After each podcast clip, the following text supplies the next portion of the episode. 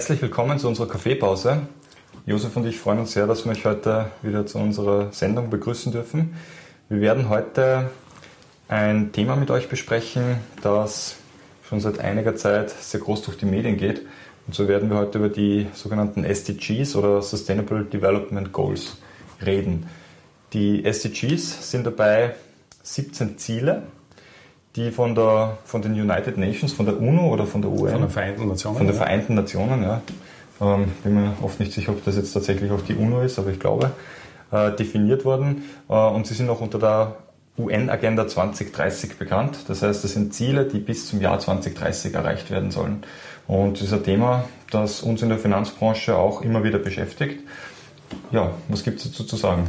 Im Endeffekt äh, sind die äh, Sustainable Development Goals der Nachfolger der sogenannten Millenniumsziele, die erstmals um die Jahrtausendwende äh, publiziert worden sind. Und im Gegensatz zu damals ist es eben so, dass wir äh, ein deutlich größeres Zielekorsett haben, so wie du das schon angesprochen hast, mit 17 Hauptziele und 169 Subziele aus unterschiedlichen Bereichen. Also wir haben den Bereich E für Environment, wir haben den Bereich Ökonomie und wir haben auch den Bereich Soziales abgedeckt. Bei den äh, Millennium Development Goals war das eben noch nicht so. Dort ist es in erster Linie darum gegangen, das Thema Armut zu bekämpfen, beziehungsweise teilweise se äh, selektiv auch den, den Bereich E für Environment, also Stichwort äh, Treibhausgasemissionen, mit auf die Agenda zu nehmen. Und spannend finde ich vor allem im großen Unterschied zu den Millennium Development Goals, dort hat es wesentlich weniger Ziele gegeben, also ungefähr ein Drittel mhm. von der Anzahl her allerdings mit ganz konkreten Zielmaßnahmen. Das heißt, im Jahr 2000 ist beschlossen worden, Referenzgröße 1990, beispielsweise Menschen, die in Armut leben, Zielwert 2015. Damit hat man in 15 Jahren ganz klar messen können, wie weit bin ich von meinem Ziel erreicht, habe ich meine Ziele schon erreicht oder habe ich das nicht. Mhm. Und bei den Sustainable Development Goals bin ich zwar von der Zielanzahl her deutlich größer, allerdings, wenn man es ehrlich sagt, äh, sind die Ziele sehr schwammig formuliert. Ja, das ist äh, eine Sache, die wir auch im Rahmen unseres Ethikovereins äh, analysiert haben, beziehungsweise du als Person insbesondere, aber wir haben es dann als Ethikoverein auch äh, in die Welt gebracht, wenn man so möchte. Und das ist etwas, was schon interessant ist, wenn man sich das anschaut. Ich glaube, nur 25 Prozent der 169 Indikatoren, äh, Subindikatoren hat tatsächlich auch äh, Zieldefinition. Laut Eurostat, also wenn es die europäischen Staaten genau. nimmst, absolut, ja. Genau. Und äh, ja, dementsprechend schwammig ist es, wobei ich auch dazu sagen muss, dass die Eurostat sich sicher auch Gedanken gemacht hat. Und ich denke, dass einfach einige Sachen schwer zu messen sind. Mhm. Äh, Aber selbst die Bertelsmann Stiftung, die hat für die Vermessung der Welt, also in Bezug auf die SDGs, irgendwo zwischen 80 und 90 Ziele. Mhm besser gesagt Indikatoren, anhand dieser Indikatoren 169 Ziele gemessen werden. Das heißt, wenn ich das jetzt einmal frech formuliere, habe ich für jedes zweite Ziel einen Indikator, wie ich das messen kann. Mhm. Und in Bezug auf die Zielerreichung gibt es ja nichts Wichtiges. Ich weiß nicht, ob äh, das bekannt ist, aber diese SMART-Definition, also einerseits spezifisch, was dann klar ist, also was ich, der Indikator Treibhausgasemissionen, mhm. dann äh, messbar, das heißt, ich brauche irgendwie eine Referenzgröße, also was ich Tonnen CO2-Ausstoß. A für ambitioniert, das heißt, es muss ja irgendwo ambitioniert sein, beziehungsweise auch von der Grundgesamtheit äh, getragen werden. Realistisch, das heißt, ich kann nicht sagen, ich fahre auf Null innerhalb von zwei Tagen, das wird einfach vom, vom, äh, ja, von, von, der, von der Maßnahme her nicht funktionieren. Und das dritte oder als letztes Kriterium, als fünftes Kriterium terminisiert, das heißt, ich muss eine mhm. konkrete Zielvorgabe haben. Und da ist eigentlich der große Unterschied äh, Millennium Development Goals, äh, Sustainable Development Goals. Terminisiert haben wir, akzeptiert also und ambitioniert sind sie einmal definitiv. Spezifisch von mir ist auch.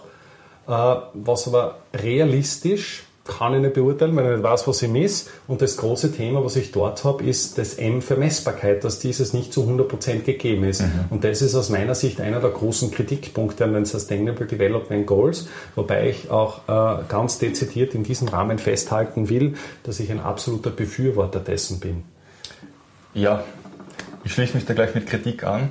Ähm, natürlich bist du und sind viele andere Menschen Befürworter, weil einfach gute Dinge dargelegt werden. Und wie, warum, wie will man dagegen sein? Aber das große Problem, was ich damit habe, ist, dass es so vielseitig dargestellt ist, dass jeder irgendeinen Punkt finden kann, mit dem er sich persönlich identifiziert. Es gibt ein Unternehmen, das sagt, wir treten gegen Armut auf, das nächste Unternehmen ist gegen Hunger, das äh, dritte Unternehmen äh, setzt sich für das Leben am Land ein und das vierte für das Leben in der Stadt. Ja. Es gibt äh, SDG-Städte, die aufzeigen, in welchen SDGs sie gut sind und bewerben sich dann auch damit, dass sie so modern sind. Aber dann sage ich, hey, äh, Leute, wenn, wozu gibt es jetzt eigentlich diese SDGs? Warum gibt es die UN-Agenda 2030? Weil jetzt alles okay ist, wie es ist, oder weil wir wohin wollen? Korrekt. So, und wenn ich jetzt aber hergehe und sage, jeder, der möchte, hat die Möglichkeit, einmal aufzuzeigen, wo er selbst gut ist, dann zeige ich hier nur den Status quo auf. Und nicht, wo hin will. Und nicht, wo ich hin will. Genau. Und ich sage jetzt nicht, okay, ähm, wo bin ich schlecht und wie verbessere ich das, ja. sondern wo bin ich schon gut. Ja. Es sind im Endeffekt wird dieses Tool als Marketinginstrument von sehr vielen verwendet, um sich selbst zu verkaufen. Äh, aber es geht komplett an dem vorbei, was es eigentlich bewirken soll, nämlich Schwächen aufzuzeigen und dann gemeinschaftlich diese Schwächen Absolut. zu beheben. Absolut.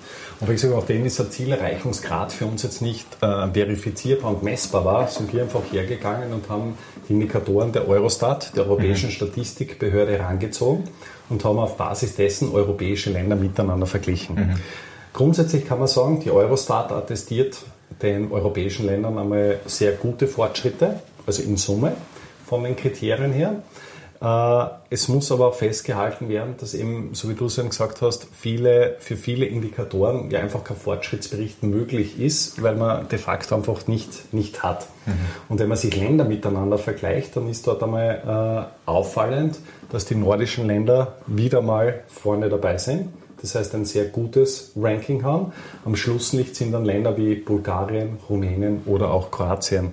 Und dort sind wir, du sagst das ja immer mit dem, mit dem Wohlstandsindikator, also prinzipiell kann man sagen, je höher der Entwicklungsgrad einer Volkswirtschaft, je höher das Bruttoinlandsprodukt pro Kopf, mhm. desto besser schneiden diese Länder äh, in Bezug auf die Nachhaltigkeit und in unserem konkreten Fall in Bezug auf die SDGs ab. Ja.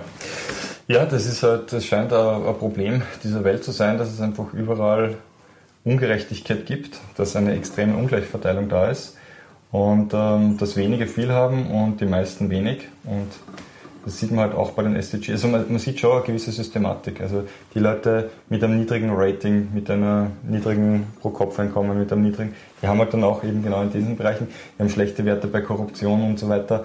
Äh, wo man hinschaut, ähm, mangelt es eigentlich dort. Und die Frage ist, wie kann ich jetzt äh, solche Länder eben systematisch nach vorne bringen?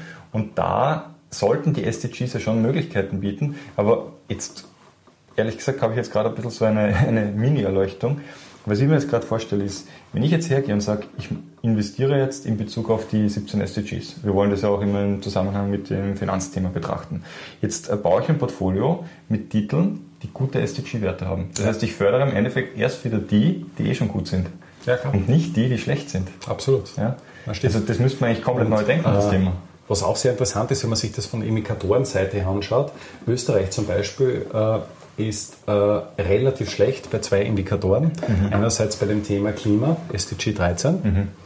Klar, jetzt kann man sagen, entwickelte Volkswirtschaft, ein gewisser Industriestandard, also ähnlich wie Deutschland. Das heißt, äh, ja, das wird sich dann negativ äh, in Bezug auf das Klima auswirken, also Stichwort CO2-Emissionen. Und das zweite Thema, was wir haben, ist das Thema Kein Hunger, SDG 2, wo Österreich jetzt einmal prinzipiell schlechter schaut. Aber wie ist das jetzt möglich? Weil ich immer hungrig bin. Ja, zum Beispiel. Haben Sie nicht befragt? ja, absolut. Na, da muss man natürlich etwas in die Tiefe blicken. Äh, und gerade bei dem, äh, bei dem SDG Hunger, da äh, ist nicht nur Hunger gemeint, sondern auch Übergewichtigkeit. Äh, ich war letztens wieder, äh, jetzt in den heißen Sommermonaten, äh, in einem Strandbad und muss sagen, mit Erschrecken festgestellt, dass die Übergewichtigkeit gefühlt zumindest zugenommen hat. Also das Nein, kann nicht nur gefühlt. Also ich, in Österreich sein. Ich habe mir es in, in, Deutschland jetzt unlängst angeschaut. Zu Beginn äh, des Jahrtausends äh, waren 12 Prozent der Personen fettleibig. Mhm. Mittlerweile sind es 25 Prozent. Und von den Erwachsenen äh, sind mehr als 50 Prozent übergewichtig. Mhm. Also das ist schon ein, ein, ein gewisse, eine gewisse Wohlstandskrankheit, die, äh, ja, die de facto mittlerweile zu einem großen Problem wird und das andere Extrem von, von Hunger darstellt. Natürlich gibt es ja sehr arme Menschen, die, die dann in, in den Bereich Hunger fallen und wirklich ums Überleben kämpfen. Aber es gibt auch die andere Seite, die sich einfach durch diese Fettleibigkeit und diesen Überfluss ja auf der anderen Seite auch vernichten. Genau, absolut. Beziehungsweise ähm, sich einfach falsch ernähren auch. Aber das, das äh, führt jetzt ein bisschen zu weit. Aber äh, Fakt ist, dass wir in Österreich auch da oder in dem konkreten Punkt ähm, einiges an Aufholbedarf mhm. haben. Was mir jetzt einfällt, ähm, dass wir vielleicht das ein bisschen ausklingen lassen, ich ähm, habe jetzt eine Idee, die bringe ich jetzt in die große weite Welt und äh, hoffe, dass äh, viele, vielleicht gar nicht viele, aber die richtigen Personen zuhören. Ähm, wir können ja solche, so ein SDG-Bond einmal andenken, dass man für die 17 Ziele konkrete Bonds begibt, um dann solche Projekte in ärmeren Ländern zum Beispiel zu fördern. Ja. Würde ich persönlich spannend finden, weil ähm, im Endeffekt geht es ja darum, dass man etwas verändert und man muss ja dann dort ansetzen, wo es schlecht ist Absolut. und nicht dort, wo es eh schon gut ist. Absolut. Man kann man natürlich auch dort ansetzen, wo es eh schon gut ist, aber bewirken tut man dort mehr. Ähm, wie auch, ähm, wer hat diese Metastudie geschrieben? Ich, ähm, mir fällt jetzt nicht mehr ein, der mehrere tausend Studien der identifiziert hat, Bruno Friede, äh, der auch gemeint hat, dass eben der Impact, Nachhaltigkeits-, ESG-Impact in Emerging Markets deutlich höher ist als Absolut. in Europa zum Beispiel. Ja, das und ist das auch, beim Thema Schwungmasse. Genau, und einer eher Schwungmasse und das aber auch darauf zurückzuführen ist, dass ich sage, äh, in Europa sind wir schon auf so einem hohen Level. Wenn ich da gezielt irgendwo investiere, sind eh alle haben einen hohen Standard. Ja. Aber in den Emerging Markets ist, diese, ist dieser Gap so groß, dass wenn ich wirklich gezielt Staaten herauspicke, ich damit einfach Mehrwert schaffen kann. Ja. Und das könnte man vielleicht bei den SDGs auch ins Auge fassen. Einen Punkt noch, den man äh, ja, sehr selten als Österreicher das Erlebnis hat, möchte ich es trotzdem anführen. Also Österreich ist äh, belegt mit Platz 5, drei Plätze ein drei, äh, drei Plätze besseres Ergebnis als Deutschland. Das heißt, wir sind noch ganz klar vorn. Es ist allerdings nur ein Punkt. Allerdings, wie gesagt. Ja, aber zu Recht. Aber zu Recht, genau. Der Unterschied ist einfach, dass äh, wir im Vergleich zu, zu Deutschland in allen Kriterien durchschnittlich oder besser sind. Und Deutschland hat weniger Kriterien, wo sie zum absoluten Spitzenfeld gehören. Und äh, dann auch das eine oder andere Kriterium, wo sie eher unterdurchschnittlich äh, abschneiden. Faktum allerdings ist, dass wir ähnliche Themen haben. Auch in Deutschland ist das Klimathema äh, nicht so gut, also im Vergleich zu anderen EU-Referenzländern. Aber ich möchte gleich in, in, dem Zusammenhang sagen, da vergleicht man sich jetzt wieder mit anderen Ländern. Wer hat jetzt mehr CO2-Ausstoß oder weniger CO2-Ausstoß? Wer hat das Thema äh, Innovation und Infrastruktur besser abgedeckt oder schlechter? Allerdings sprechen wir per se schon von einem sehr hohen Niveau, was in Bezug auf die SDGs und in Bezug auf die Nachhaltigkeit in Europa schon vorherrscht. Mhm.